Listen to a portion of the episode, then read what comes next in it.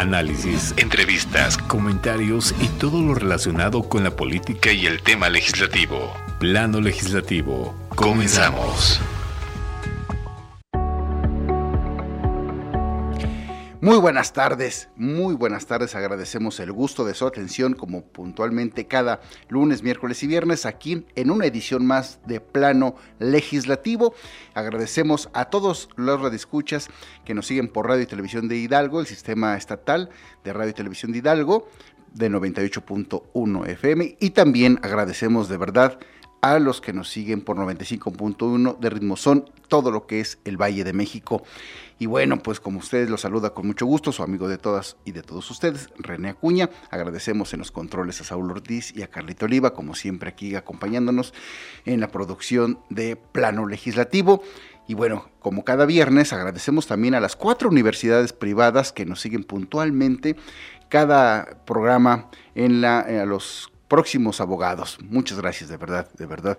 Y bueno, pues le doy la bienvenida desde el Senado de la República a nuestro amigo Fernando Moctezuma Ojeda. Muy buenas tardes, Fer. Querido amigo, muy buenas tardes. Me da muchísimo gusto saludarte, Marco. A todo el auditorio me da mucho gusto cerrar la semana con usted. Desde el Estado de México le doy la bienvenida a nuestro amigo Marco Antonio García, el abogado del diablo. Estimadísimo René, estimadísimo Fer, buenas tardes a ustedes, buenas tardes a las personas en cabina y muy buenas tardes a todas las personas que nos hacen el favor de escucharnos. Bueno, pues hoy la verdad eh, me, da mucho gusto, de verdad estoy muy contento, así como el cambio de, horario, que lo dije puntualmente la semana pasada con música. Hoy de verdad me da mucho gusto tener en exclusiva a nuestra gran amiga Adriana Urrea Torres que es la secretaria general del Sindicato Único de Trabajadores de Notimex. Muy buenas tardes, Adriana. Hola, ¿qué tal? Me da mucho gusto saludarlos y estar con ustedes este viernes. Bueno, pues este es un programa legislativo y también de política. Y bueno, Adriana, pues está, esta es una huelga que lleva pues amplia, ¿no? Esta, esta huelga dicen que es de las más que ha llevado, más largas del sexenio, Adriana. Cuéntanos al respecto, por favor.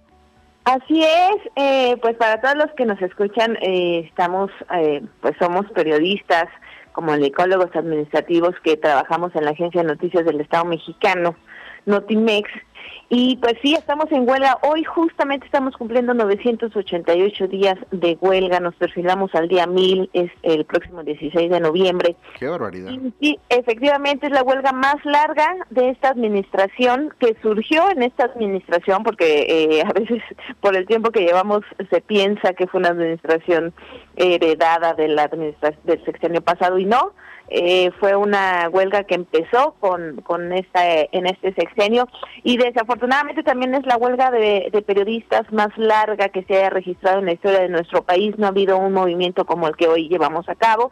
¿Y por qué se debió? Pues bueno, eh, se debió por violaciones a nuestro contrato colectivo de trabajo, eh, esto que implicaba pues que simplemente se nos dejó se nos dejaron de pagar prestaciones económicas de repente ahora con el tema de las vacaciones dignas de repente ya no nos dejaban tomar vacaciones este eh, en fin, muchísimas cosas, cambios de horarios eh, sin consultar al trabajador, en fin, nosotros identificamos más de 30 cláusulas de nuestro contrato colectivo de trabajo violadas, además de que nunca eh, logramos llegar a un acuerdo sobre revisión contractual y salarial. Y bueno, en realidad enfrentamos un entorno de mucho acoso laboral, de abuso de poder desde la dirección, eh, diferentes cosas que no han sido diferentes desde que estallamos la huelga el 21 de febrero del año 2020 ya. Y, bueno, pues la verdad es que una situación muy inexplicable eh, de por qué este gobierno, que, que además muchos de nosotros estamos en huelga, votamos por un cambio, votamos por este por esta administración, pues eh, y que es el presidente muchas veces ha dicho que los respetos de los derechos de los trabajadores son sagrados eh, pues en este caso no ha, no ha aplicado y eso es lo que nos ha llevado a una huelga tan larga en nuestro país y a tener a la agencia de noticias que es de todos los mexicanos pues cerrada hasta ahora sin operación esperando que realmente eh, pues que, que, que, finalmente se tenga la voluntad para dar solución a este conflicto, toda vez que nosotros como trabajadores ya hemos acreditado todo jurídicamente, hemos ganado eh, todos los procesos, la huelga fue declarada legalmente existente, en fin, eh, no habría motivo para seguir con esta huelga.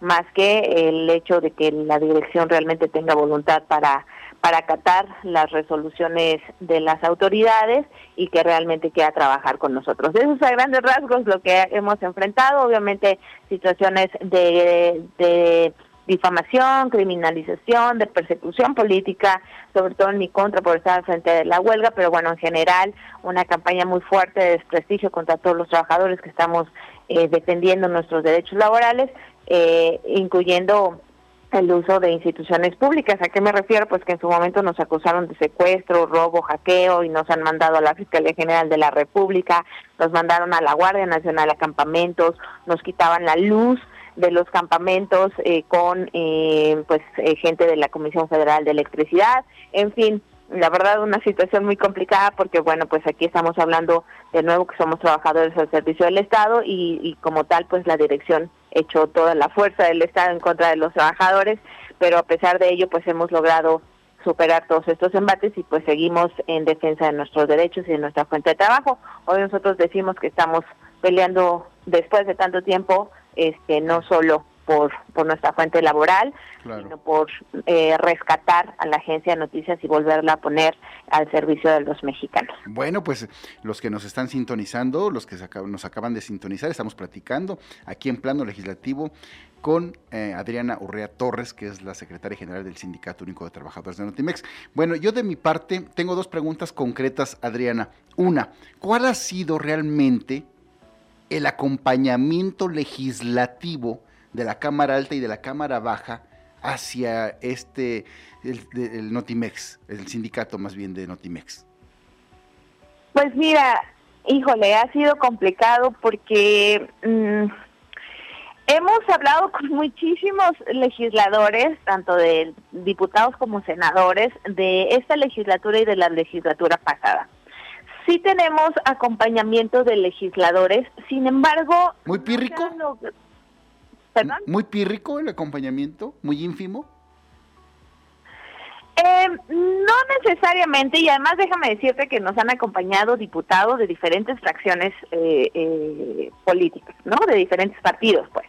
Este, no, sí hemos tenido mucho apoyo, sin embargo, no, curiosamente, a pesar de que nos apoyan y hemos tenido conferencias de prensa incluso con respaldo de, de diferentes partidos, este, con eh, diputados, incluyendo de Morena, que acabamos de tener una... sí, es lo que vi, que estabas ahí, en, estabas en San Lázaro, ¿no? Ahí en con la fracción parlamentaria de, los morenistas, ¿no? De Morena, exacto. Pues al final ha habido incluso eh, posicionamientos y puntos de acuerdo emitidos desde el PRD, desde Movimiento Ciudadano, hemos He escuchado a legisladores del PAN pronunciarse sobre el tema, por supuesto los, eh, los diputados eh, de Morena, que, que como decía yo, nos han apoyado en diferentes momentos, pero ¿qué es lo que pasa? que al final el punto importante de lo que se tendría que estar haciendo desde la Cámara y desde el Senado para resolver el conflicto no se hace.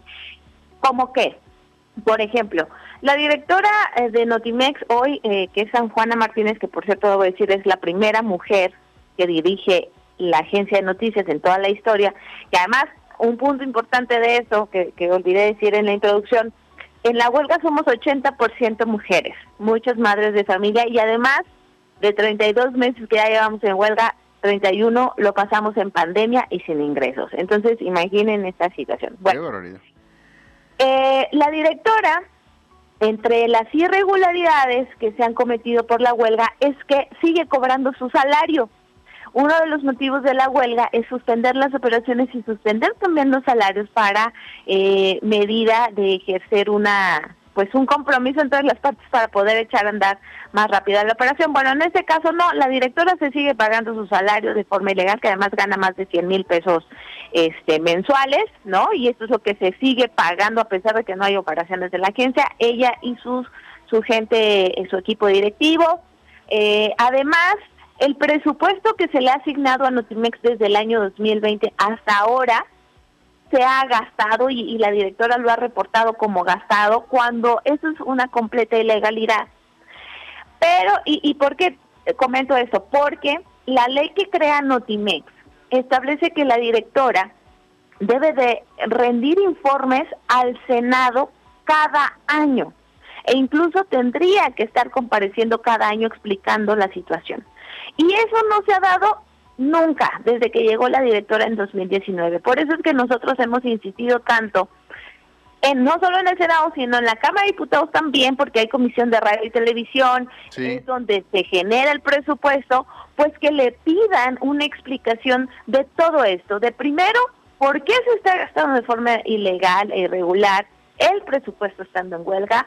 Segundo, ¿por qué no ha querido resolver el conflicto y lo sigue alargando? No hay razón para, para seguir alargando eh, eh, este este conflicto. Tercero, ¿por qué no ha acatado las resoluciones laborales y la propia instrucción del presidente? Porque el presidente en varios momentos ha dicho que se resuelva de forma definitiva y ha instruido a secretarios de Estado de, estamos hablando de no solo de la Secretaría de Trabajo, sino Secretaría de Gobernación y de la vocería para resolver el conflicto y la directora sigue sin acatar. Entonces, nos parece de suma eh, preocupación que una funcionaria de un organismo descentralizado, de un medio público, actúe de esta manera, pero sobre todo que ni en el Senado ni en la Cámara de Diputados realmente la manden a llamar para que rinda cuentas, explique qué es lo que está pasando. O sea, como quien dice puro tole con el dedo, con los legisladores.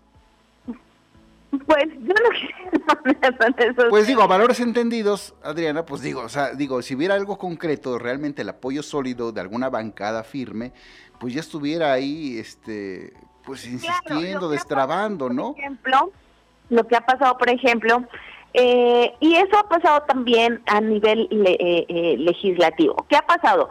hay una, una parte importante del gabinete que sabe que este conflicto es realmente legítimo, que nosotros en diferentes instancias hemos acreditado esta situación y que saben que el conflicto se tendría que resolver. Sin embargo, todavía hay un grupo de eh, dentro del gobierno que pues sigue apoyando a la directora. Eh, nosotros hemos denunciado también temas de influyentismo y de amiguismo en este caso porque no tendría razón de ser.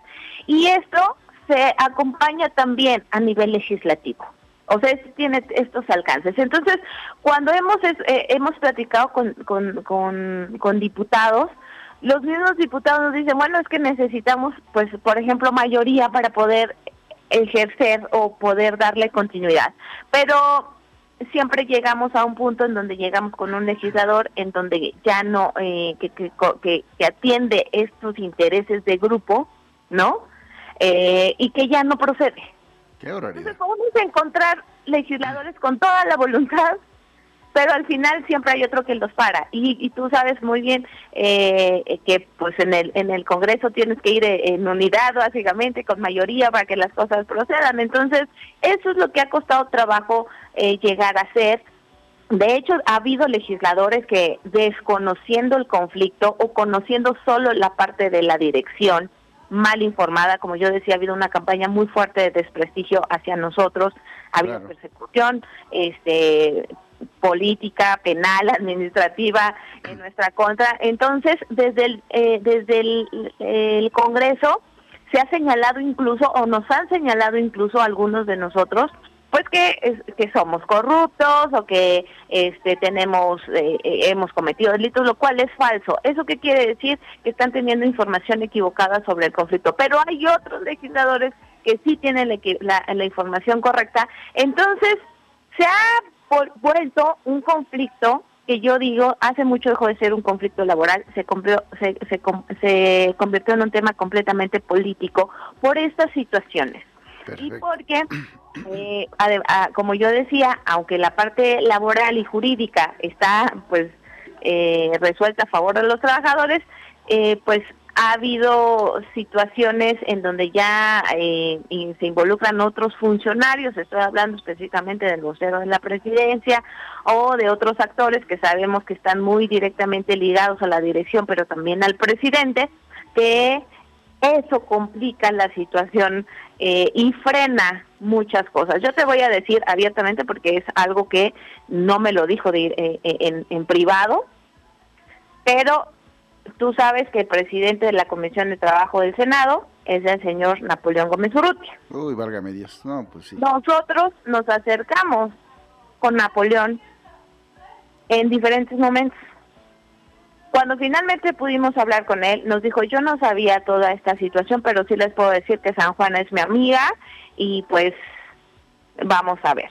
Qué barbaridad. Nunca hizo nada. Oye, Adriana. Después volví a hablar con él y le dije, señor, por favor, cumpla y mándela a llamar y no la no proteja a su amiga. O sea, al final es una responsabilidad como senador, como presidente de una comisión de trabajo. Y me dijo, pero tú sabes que San Juan es mi amiga. Hijo, qué horrible. Este, Oye, Adriana, Adriana. No tiene la culpa. Adriana.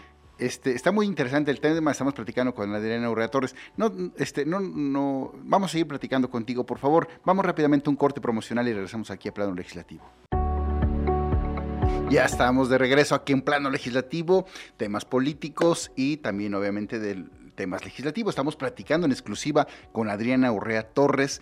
Ella es la secretaria general del Sindicato Único de Trabajadores de Notimex que es un gremio de periodistas. Y bueno, Adriana, la verdad, lamentable eso que acaba de, comentar, de, decir de, del senador Gómez Urruita. Y bueno, pues ya ahora sabemos por qué la traba, ¿no? Porque al final de cuentas, como tú dices, las intenciones son buenas y al final pues viene siendo como que el freno ahí en ese aspecto. Yo tengo otra pregunta, pero bueno, nos sabe, eh, está Fernando Moctezuma Ojeda del Senado de la República. Él dice que te conoce desde que era un niño. No sé si lo recuerdes a Fer. Yo digo, bueno, yo creo que ahí este, le daba su biberón a Fer muy buenas tardes, Fer, está ahí, está, adelante.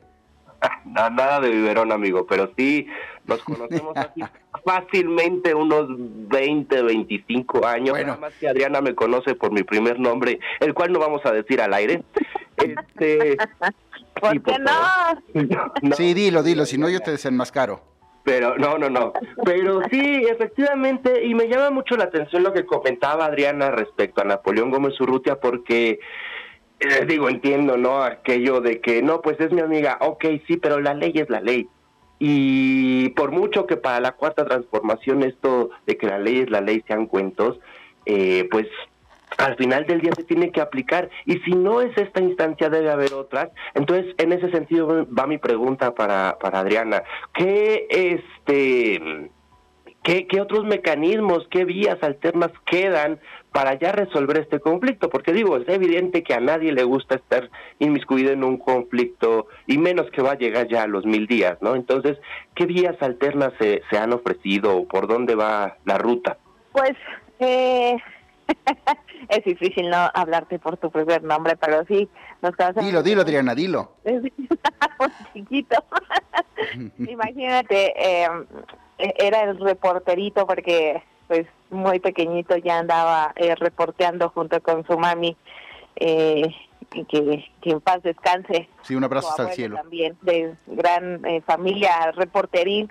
Pero bueno, este, ¿qué alternativas? Pues eh, hemos recurrido a muchas instancias, no solo nacionales, sino también internacionales. Y eso es algo de lo que estamos impulsando eh, debo decir que en este marco de los mil días de huelga llevamos a cabo una jornada nacional e internacional eh, en la que estamos eh, pues obteniendo solidaridad de muchas organizaciones internacionales que a su vez nos están apoyando para hacer eh, para dar primero dar a conocer el conflicto en diferentes países en Estados Unidos en Europa en América Latina pero también para llevar a, acciones en embajadas y consulados en las que se pide al gobierno del presidente López Obrador pues que se dé solución a este conflicto. Pero además nosotros como sindicato hemos recurrido a instancias como la Organización Internacional del Trabajo, este, eh, la ONU, eh, en fin, en diferentes eh, ámbitos. lo que pasa aquí es que pues los procesos, digamos, en organizaciones internacionales, pues siempre son mucho más lentos y venimos de un proceso de pandemia que complicó las cosas aún más.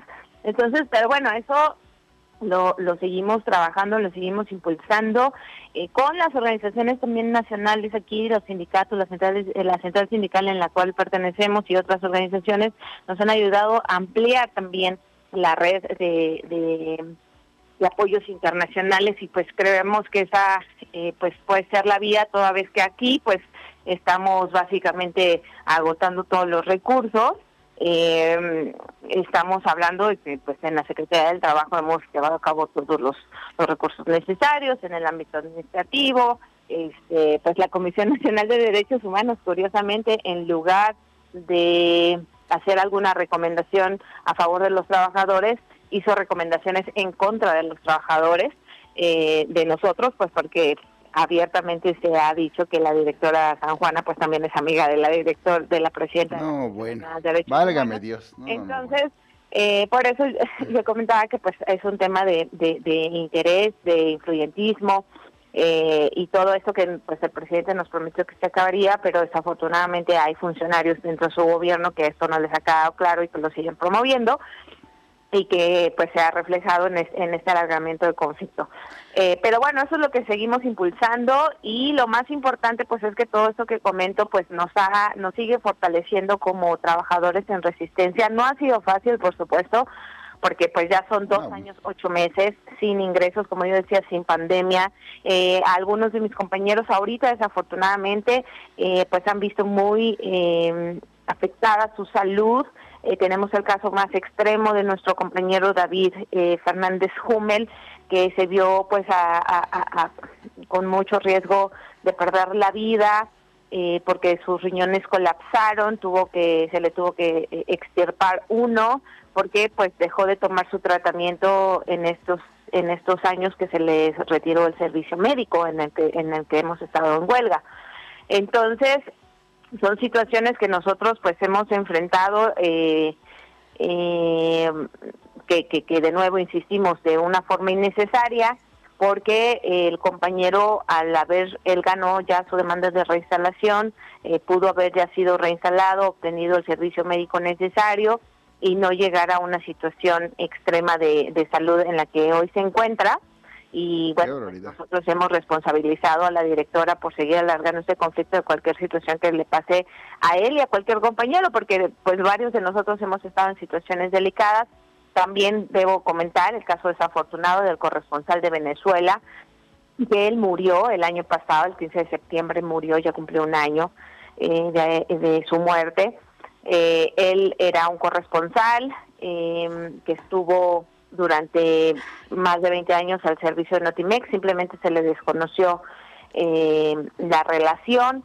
Eh, él pedía que se le apoyara para regresar a México porque era una persona de 78 años con enfermedad de Parkinson. Qué barbaridad. Eh, el gobierno mexicano no le respondió, él escribió a la vocería, él escribió a la, a la Cancillería.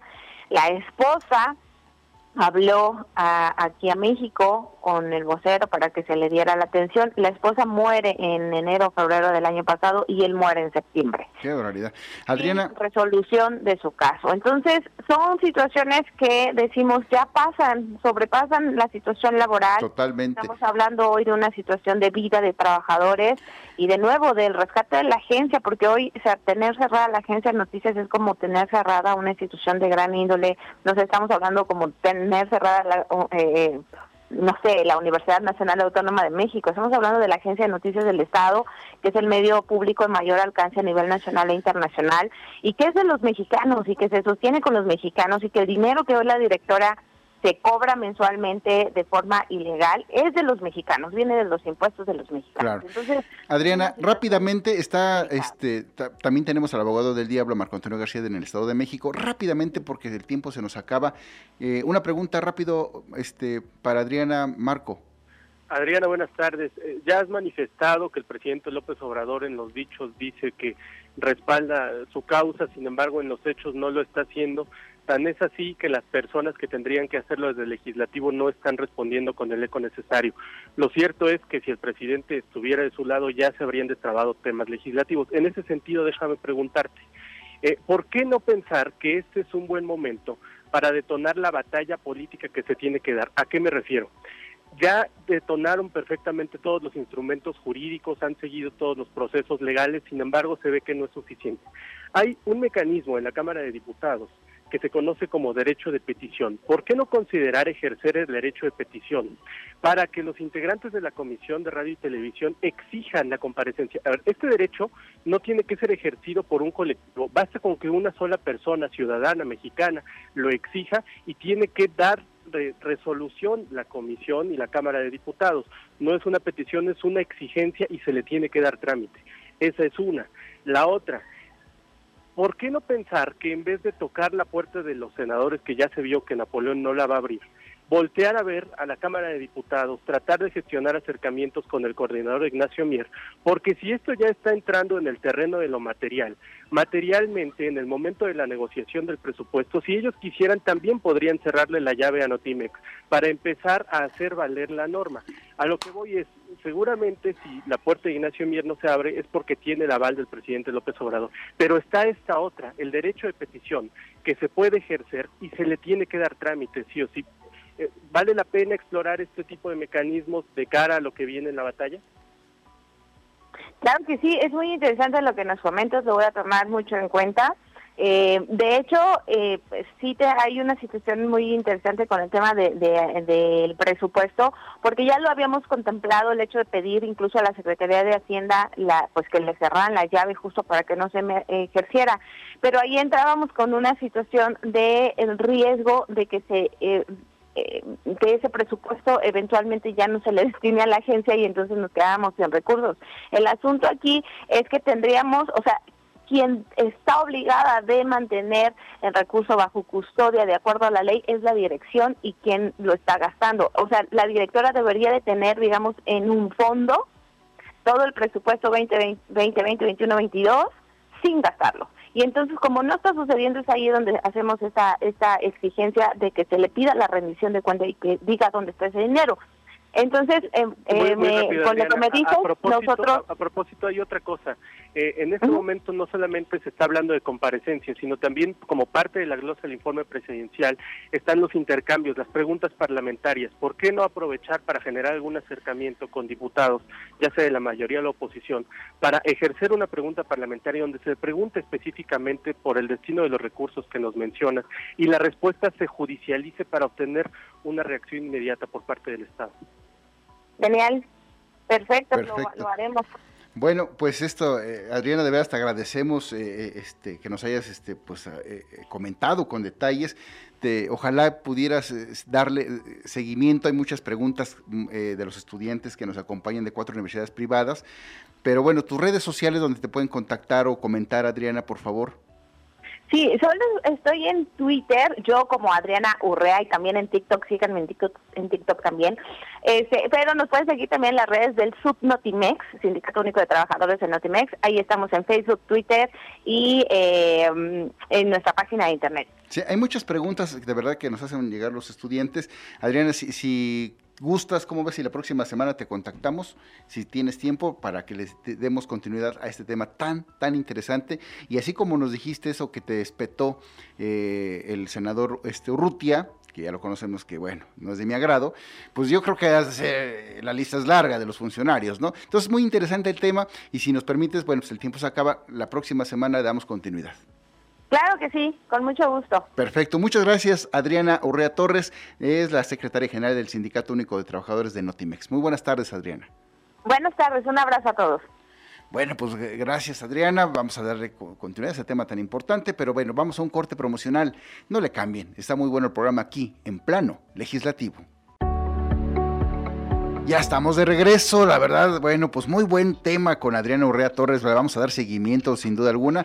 Y bueno, pues ya está con nosotros puntual, como siempre, puntualmente, el, amigo periodista Arturo Suárez, integrante de la Academia Nacional de Periodistas de Radio y Televisión, y bueno, con su participación puntual cada viernes. Arturo, muy buenas tardes, adelante. Muy buenas tardes, Ramón. Un saludo para ti, para el auditorio que nos hace el favor de escucharnos. Y pues sin más ni más, vámonos al tema. Hace unas semanas platicábamos del papel que está jugando el secretario de Gobernación, Adán Augusto López, que se ha convertido pues prácticamente en un alfil del presidente y un cabildero tanto en Cámara de Diputados como en la Cámara de Senadores. Estos discursos que hemos escuchado las últimas semanas realmente van subiendo de tono de este secretario de Gobernación en contra de algunos gobernadores, hablando de eh, la reforma que va a tener a las Fuerzas Armadas fuera de los cuarteles, por lo menos hasta el 2028. Por cierto, ya no estarán ellos en, eh, por, por, lo pronto, este gabinete, ni tampoco el presidente de la República actual, Andrés Manuel López Obrador.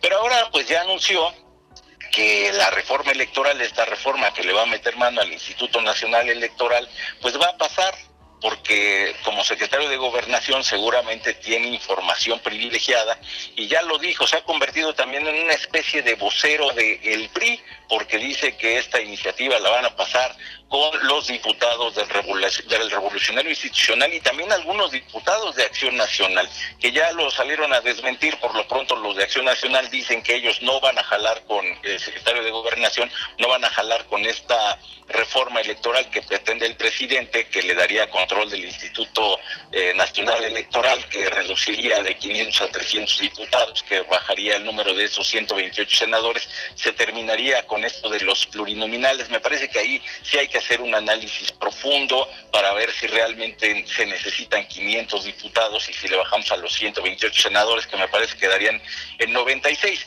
Pero más allá de eso, eh, desaparecer los, los institutos estatales. Yo no sé qué tanto le convenga a los estados, a las entidades federativas, pues eh, que se queden sin un instituto electoral estatal. Y así vamos en esto con el secretario de Gobernación, que prácticamente y francamente está en una campaña política. Todos sabemos que tiene otras pretensiones y me parece que en algunos momentos le está comiendo el mandado a la corcholata principal del, presidente eh, de la República y solamente como colofón decir que origen es destino y tanto López Obrador como Adán Augusto pues fueron del PRI y bien aprendieron aquellas viejas prácticas, aquellas viejas liturgias donde el secretario de Gobernación, aparte de ser el encargado de, la buena política interior del país, pues se dedicaban a hacer el cabildeo y además eran otros tiempos donde tenían pues prácticamente tomado al Congreso. Ahora no lo tienen en número, pero sí los tienen tomados a los diputados y a los senadores, mi querido René. Perfecto, Arturo. Como siempre, muy puntual tu comentario. Nos están comentando alguna, eh, bueno, una universidad privada, este, que nos invitan, quieren que vayamos, este, los que estamos hoy conduciendo junto contigo, a una pues, conferencia en un auditorio para darles a todos los que son, eh, pues bueno, ellos van a invitar a, públicamente, pero bueno, concretamente los que estudian Derecho, pues ahí este, yo sí acepto la, la, invitación, nos vamos a poner de acuerdo, bueno, ya después este, contactaremos personalmente a Arturo Suárez, a, a este, también a Fernando Moctezuma y a, a Marco Antonio García, y yo prometemos estar ahí los cuatro fantásticos. Con mucho gusto, ahí estaremos, mi querido René. Un abrazo para ti y para el auditorio. Rápidamente, tus redes sociales, mi querido Arturo. Me encuentro en Facebook como Arturo Suárez, en Twitter arroba Arturo Suárez y en Instagram arroba Arturo Suárez guion bajo. Ahí estamos, mi querido René. Un abrazo, querido periodista. Muy buenas tardes. Hasta luego.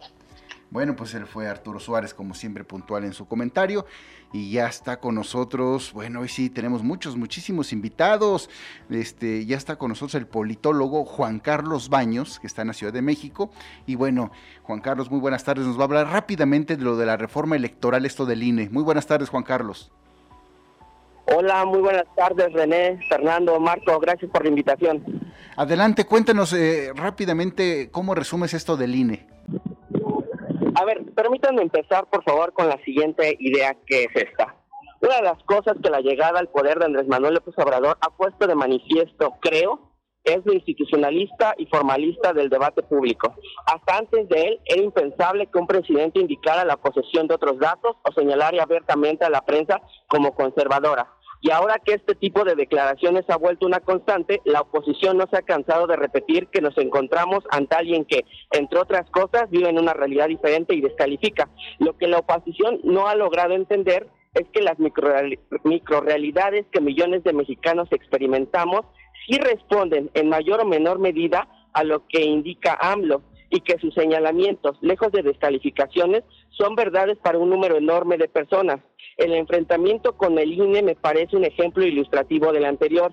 Cuando el presidente pone en duda la capacidad del INE para hacer bien su trabajo e insinúa la posibilidad de un fraude, el debate público se llena de discursos que dan cuenta del número de casillas instaladas, el número de personas capacitadas, lo infalsificable de las boletas y actas, lo confiable del padrón y la lista, la seguridad que brinda la tinta indeleble, y súmenle ustedes. El problema es que del otro lado, la población de a pie ha experimentado en cada elección el reparto de despensas y tarjetas con dinero a cambio de la copia de la credencial del elector, la movilización o desmovilización del sufragio o el condicionamiento de programas sociales. Además de que quienes han de alguna forma eh, involucrados en, campañas políticas han atestiguado la circulación de dinero que no se fiscaliza. Entonces, cuando López Obrador emite sus comentarios, aunque en el debate público son insostenibles, en los oídos de toda esa gente sí cobran sentido y fuerza. En ese sentido, la oposición debe comprender que una de las trincheras por la lucha eh, de la lucha por la legitimidad y el poder político no solo está en el debate público, sino y quizás sobre todo en la articulación de esas microrealidades. Si la oposición partidista no se da cuenta de esto, va a seguir cayendo en intentos tan intrascendentes como el hashtag yo defiendo al INE. Perfecto. Y bueno, finalmente, ¿cómo ves tú? Eh, ¿Crees que prospere la, la reforma? Híjole, es que realmente... ¿Tu pronóstico? ¿Perdón? ¿Tu pronóstico como politólogo? Pues mira, yo creo que no va a prosperar pero tampoco estoy tan seguro. Perfecto. Oye, está muy interesante el tema. Eh, ojalá pudieras participar el lunes o el miércoles con nosotros para que más amplíes al, auditorio, a los estudiantes de Derecho sobre esta reforma electoral que sin duda, bueno, pues va a dar de qué hablar, o está dando de qué hablar, y va a estar ese tema candente, ¿no? Claro que sí, René, será para mí un enorme gusto. No, hombre, al contrario, te agradecemos mucho, Juan Carlos Baños. Entonces, esperamos tu participación la próxima semana. Muy buenas tardes. Muchas gracias. Juan Carlos, tus redes sociales, ¿dónde pueden encontrar y localizar? En Facebook estoy como Juan Carlos y en Twitter estoy como Juan Carlos Baños. Perfecto. Muy buenas tardes, Juan Carlos. Muy buenas tardes, René. Gracias. Bueno, fue Juan Carlos. Eh, estamos eh, tocando muchos temas. Fernando Moctezuma Ojeda eh, tiene una noticia de última hora. así mero amigo, pues murió Edgar Torres Garrido, que fue exdirector de la filial de fertilizantes de Pemex. Él era una pieza clave en el juicio contra Emilio Lozoya Austin, el director de Pemex, exdirector de Pemex, involucrado en el caso de agronitrogenados y demás.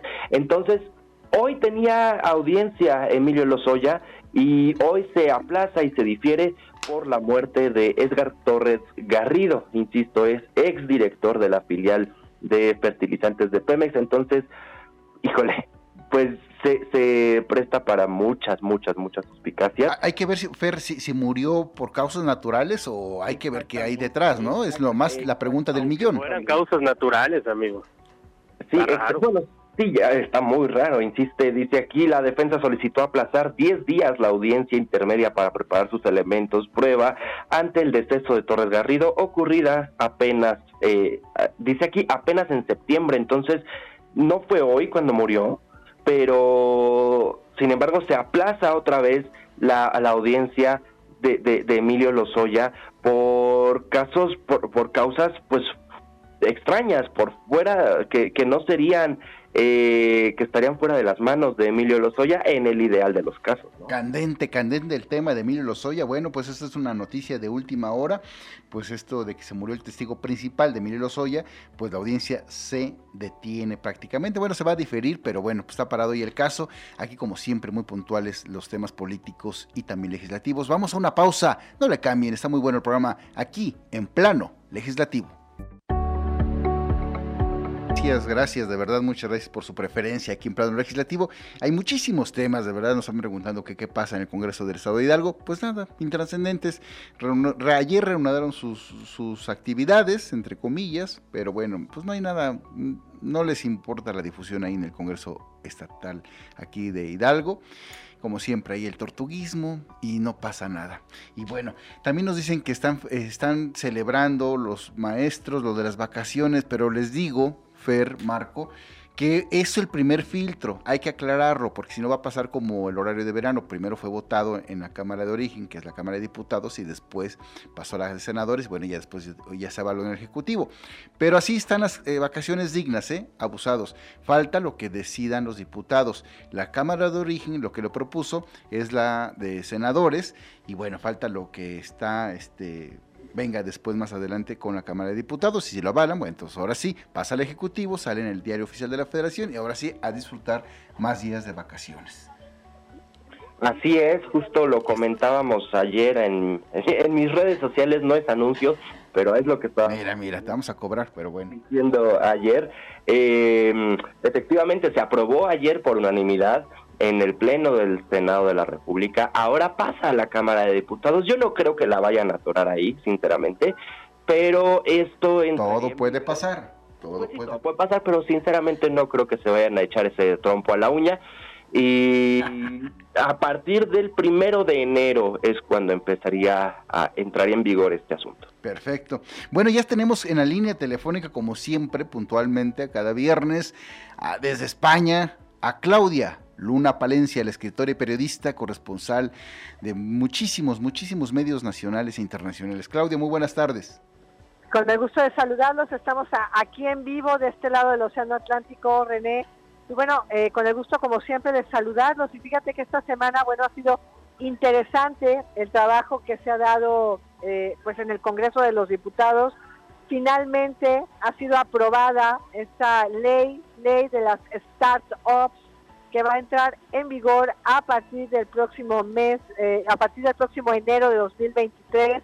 Por supuesto, va a seguir ahora el cauce de esa ratificación en el Senado, pero bueno, todo apunta que será ya oficialmente también ratificada por el Senado.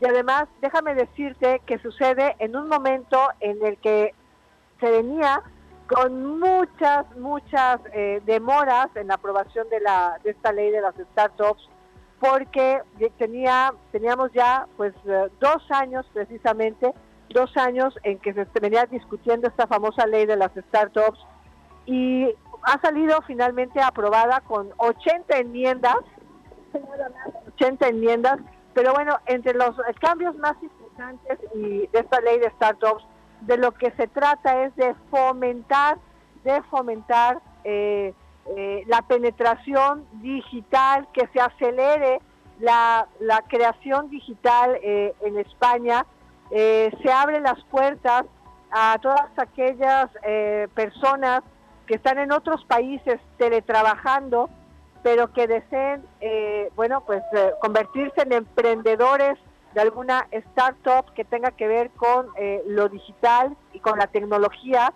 eh, para darles pues un, visado especial por dos años.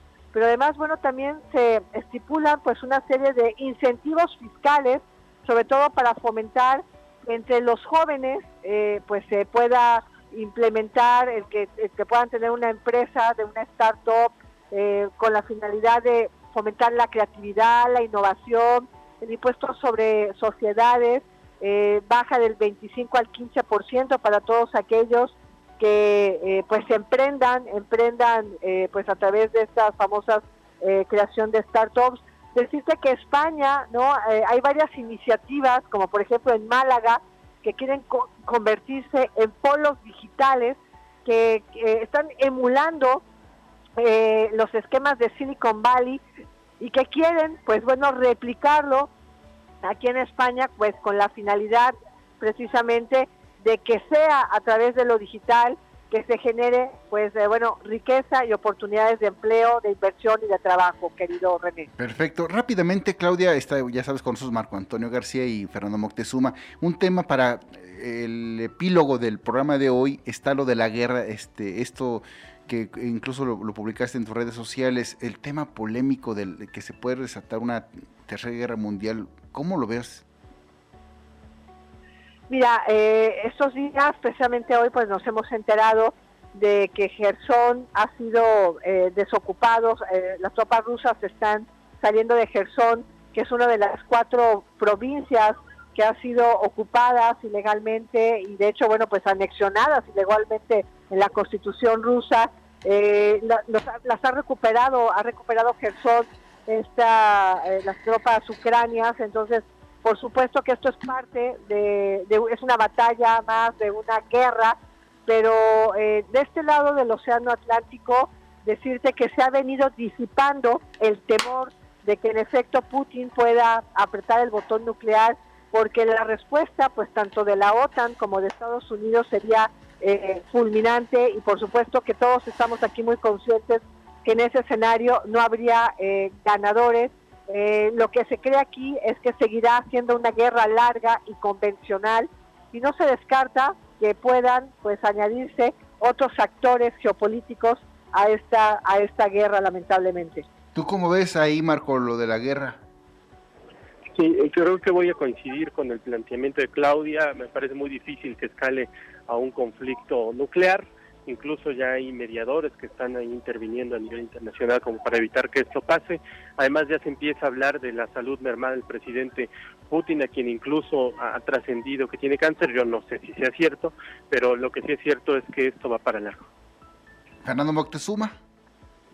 Sí, efectivamente, amigo, coincido con Marco, este tema de, la guerra entre Rusia y Ucrania va para largo, pero no dejo de insistir en que estamos a merced del humor de un solo hombre que es Vladimir Putin. Perfecto. Claudia, pues te agradecemos como siempre tu participación, tus redes sociales.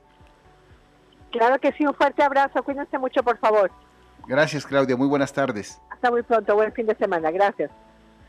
Bueno, pues quedan muchísimos temas en el tintero. La verdad, esto de la guerra, pues preocupa, preocupa mucho a, a todo mundo.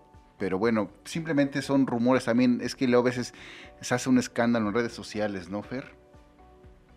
Sí, bueno, hemos visto, amigo, que las redes sociales son un semillero de mil cosas, tanto positivas como negativas, y en cualquier aspecto, ¿eh? O sea, hablando, por ejemplo, de, este caso de Ucrania, eh, a mí me llegan imágenes desde allá por a través de un medio local y sinceramente lo que yo veo de, de, las imágenes a lo que comentan acá en Occidente es francamente mm, pues discrepante porque eh, yo veo cómo de verdad han atentado en contra de escuelas, de hospitales, de iglesias, en fin, eh, y es una cuestión que pues sí se destaca mucho, pero aquí Volodymyr Zelensky, el presidente ucraniano, es el que tiene mucha responsabilidad por haber puesto a pelear a su ciudadanía a falta de soldados. Perfecto. Bueno, pues ahora tenemos este que comentar. Piden que comentemos más del INE, que hay una confusión, me dice un catedrático. Bueno, pues sí, efectivamente, incluso hay que remarcar que la bancada de Naranja, o sea, de Movimiento Ciudadano, no está participando en las mesas para la elaboración del predictamen de la reforma electoral. Hay que aclararlo porque, bueno, en sus redes sociales pues salen ahí como que defendiendo al INE pero bueno, este, decía Marco Antonio que, que, los diputados, senadores defiendan, pues, pero también hay que sumarnos, ¿no? Pues yo estoy, yo sí estoy a favor del INE, yo sé que es su chamba, pero pues aquí que se vea la solidaridad, Marco. Yo, yo no he dicho que no nos sumemos, yo digo que sí se vale que acompañemos, pero que no nos vendan como que la batalla es nuestra. Sí hay que acompañarla, desde luego, pero no es nuestra. Creo que convendría mucho eh, seguramente la próxima semana lo estaremos haciendo, invitar a diputados, senadores que estén eh, ahí en estos momentos clave de la coyuntura para platicarnos sobre el tema de la reforma electoral. Ha habido muchos otros temas que se han quedado en el tintero porque si han visto la variedad de temas de esta semana ha sido muy grande, es el tema de la CNDH, los pronunciamientos, otra vez la declaración de Ricardo Monreal y, su famoso diciembre me gustó para que te vaya. Sí, nos, de verdad es que nos faltan muchos temas. Hoy sí hizo este, muy interesante el programa porque tuvimos muchísimas participaciones, pero bueno, ya saben que el próximo lunes aquí estaremos puntual en plano legislativo. Rápidamente, Fernando Moctezuma desde el Senado de la República, muchas gracias. Gracias a ti, amigos, al auditorio, arroba O en todas las redes sociales. Desde el Estado de México, muchas gracias, mi querido Marco Antonio García. Muchas gracias, estimado René Fer. Muchas gracias de veras a toda la audiencia que nos escucha, que nos permite llegar a cada vez más espacios. Gracias por esta invitación que nos hacen, que efectivamente atenderemos. Gracias, gracias de verdad. Y en Twitter me encuentran como arroba García Pérez bajo. Bueno, se despide de ustedes su amigo René Acuña y todo lo que busquen, lo que gusten encontrar de política y eh, temas legislativos en planolegislativo.com. Les agradecemos como siempre el gusto de su atención y bueno, pues nos vemos el próximo lunes aquí, una vez más en plano legislativo. Muchas gracias. De esta manera llegamos a la parte final de esta emisión de Plano Legislativo. Nos escuchamos en nuestra próxima emisión.